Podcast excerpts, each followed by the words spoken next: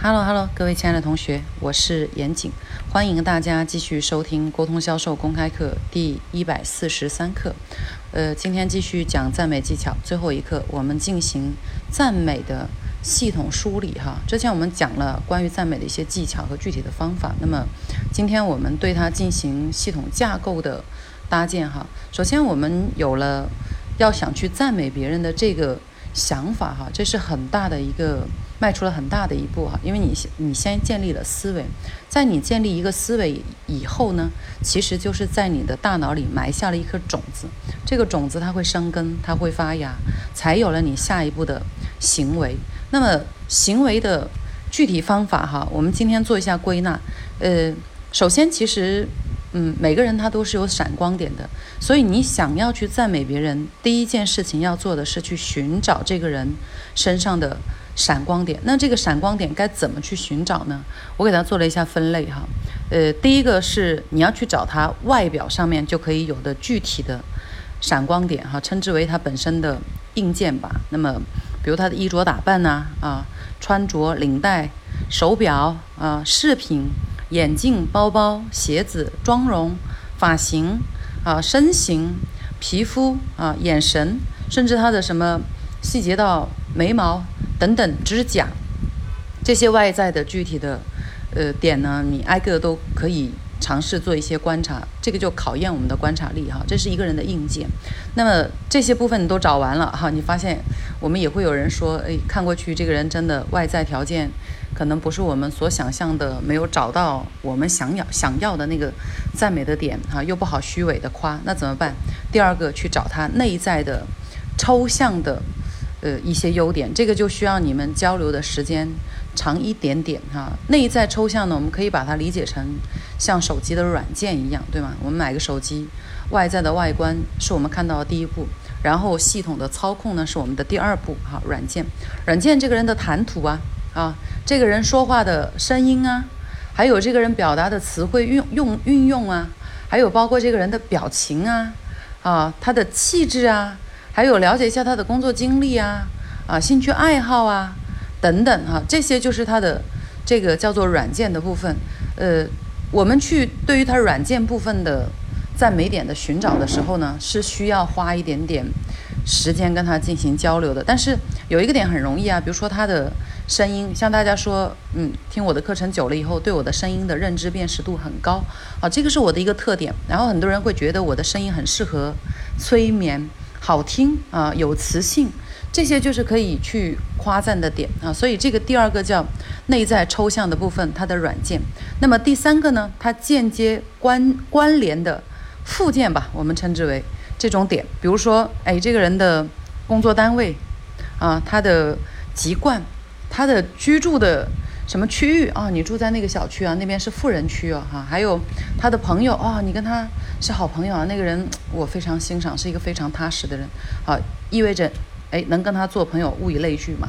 好，还有他使用的一些物品，他的养的宠物，像我们上一节课程讲的他的狗，对吗？他的猫，还有他的所经营的事业啊，他的亲属关系等等，这些都是他的。呃，所谓的附件还有很多啦。那么找到这些附件，我们也可以去赞美他。所以真的，你要去夸赞一个人的时候呢，呃，找闪闪光点真的不难的哈。系统的来说，三个方面哈，总结一下：硬件、软件和附件。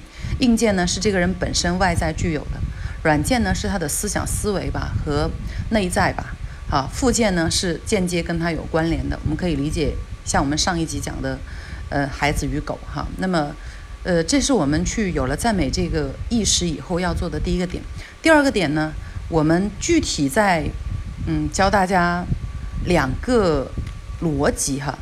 呃，当我们要跟陌生人去进行沟通、想赞美的时候呢，一定是先看他的特特征，因为陌生人你也很难马上就对他的心理啊有什么样子的一个理解哈，所以先生人看特征，然后。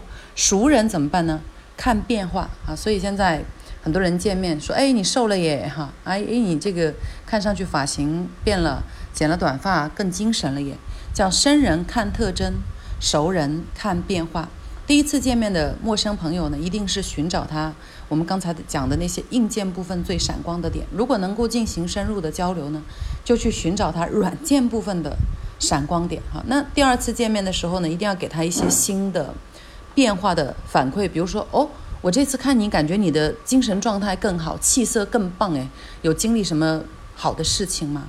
好，这个是生人看特征，熟人看变化。接着呢，还有一个。嗯，逻辑哈，我们要夸别人的东西的时候呢，一定是逢物加价啊。然后要夸这个人本身自己的时候呢，要遇人减岁。这个其实是嗯，我们中国很传统的一个与人交流的技巧哈。我们看到别人买了个包包，觉得很好看，说哇，这个肯定很贵吧？这个叫逢物加价。然后你看到这个人，觉得他哎精神状态很好，你心里猜测他可能。三十五岁左右，然后大家谈到年龄这个点的时候，一定要说，哇，我觉得你真的保养的非常好哦，看上去就像二十多岁。好，这个就是，呃，逢物加价，遇人减岁。当然有个有个关键点哈，这个关键点就是不要夸张。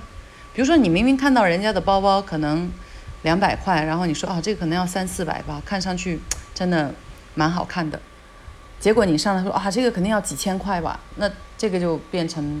明显是拍马屁，还有夸人的这个，我们刚才说逢人减岁也是，明明这个人已经四十岁了，然后你说哇，你看上去像十八岁的少女，这个就不太合适。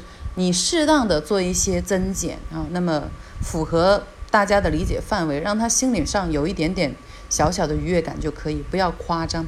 所以，嗯，其实赞美的关键呢，还是我们说的第一点是寻找优点，寻找到了以后，哈，后面的就是。